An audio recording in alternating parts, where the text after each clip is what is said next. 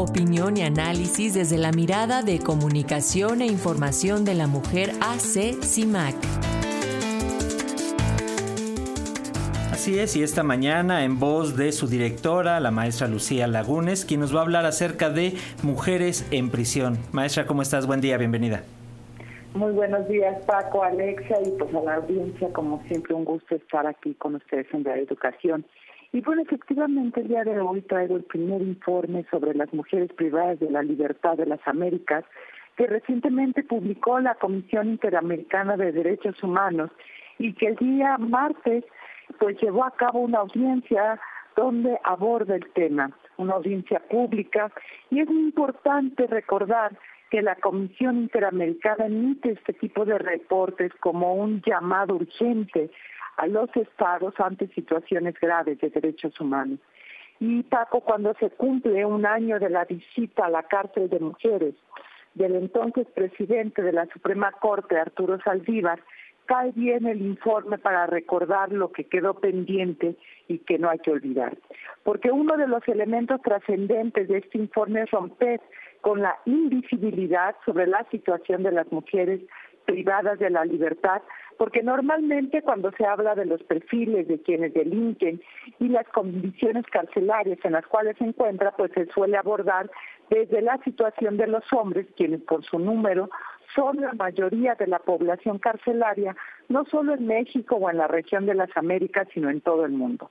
Sin embargo, los contextos de las mujeres que las llevan a delinquir y las situaciones dentro de los centros penitenciarios son poco vistos.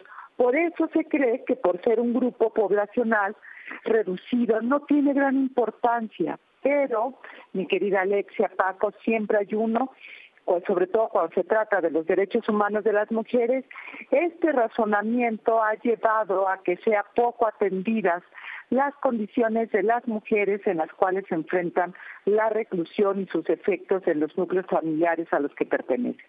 Por ello es relevante que la Comisión Interamericana realizar este primer reporte sobre ellas porque desmenuza precisamente las condiciones estructurales que llevan a las mujeres a delinquir, la cual tiene que ver principalmente con la pobreza en la que viven y con el endurecimiento de las políticas de drogas en esta región de las Américas.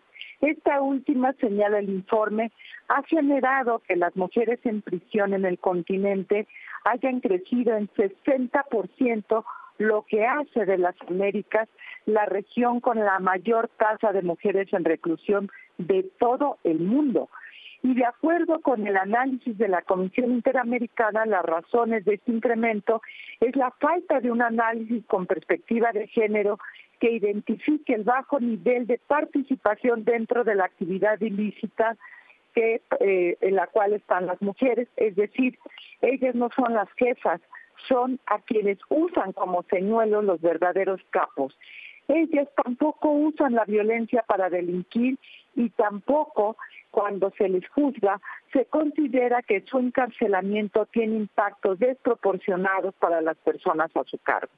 Otro punto de, de luz que coloca precisamente este informe a quien invito a toda nuestra audiencia que lo busque son los impactos en las condiciones de reclusión de las mujeres por la ausencia de perspectiva de género, volviéndolas más oprobiosas que las que enfrentan los hombres privados de la libertad. E imaginemos lo que esto significa si ya son terribles las situaciones carcelarias que sean peores para las mujeres, me parece que es un gran llamado de atención. Esto tiene que ver con las prácticas inexistentes, con que prácticamente no existe, perdón, infraestructura carcelaria para las mujeres que representa en las Américas 8% de la población en reclusión y en México no llegamos ni al 5% de la población carcelaria. Como son pocas, no se invierte en centros específicos para ellas y sus necesidades. ¿Qué es lo que hacen los gobiernos? Supuestamente es acondicionar espacios dentro de los centros penitenciarios masculinos para la reclusa, para la reclusión de mujeres, los cuales no garantizan condiciones dignas ni seguras para que las mujeres lleven a cabo su condena y mucho menos para que convivan con sus hijas, hijos y sus familias. Esta situación, Paco Alexia, las expone además a vivir violencia por parte de los hombres con los que comparten el espacio carcelario, ya sean reclusos o guardias.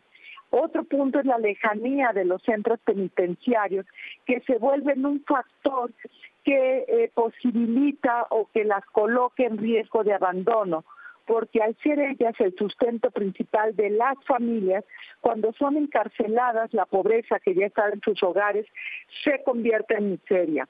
Pero aun cuando ellas dejan de tener contacto con su familia, nunca abandonan el deber de cuidado de acuerdo con este informe. Ellas permanecen precisamente en contacto eh, con sus familias y se siguen haciendo cargo en términos económicos dentro de las condiciones de prisión con el sustento de sus familias dentro de lo que pueden. Este informe en su apartado de recomendaciones construye una hoja de ruta clara para cualquier gobierno que tenga una verdadera voluntad de transformar las condiciones de las mujeres privadas de la libertad, que sin lugar a dudas, Paco Alexia, merecen ser vistas y escuchadas y ser consideradas en este contexto, Paco. Muchísimas gracias por compartir estos datos con las audiencias eh, de la radio pública, Lucía. Y bueno, pues hay que, son temas que hay que eh, seguir y seguir abordando en esta mesa. Así que, pues muchas gracias por tu labor y por la de todas las compañeras de CIMAC. Muchas gracias, Alexia. Un abrazo a ti y a toda la audiencia. Hasta luego, gracias.